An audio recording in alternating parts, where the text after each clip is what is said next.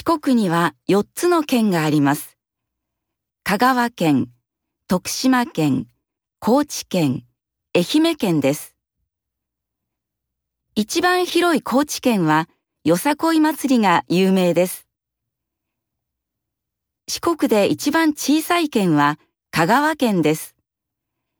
うどんがとても美味しいです。愛媛県にはとてもいい温泉があります。道後温泉です。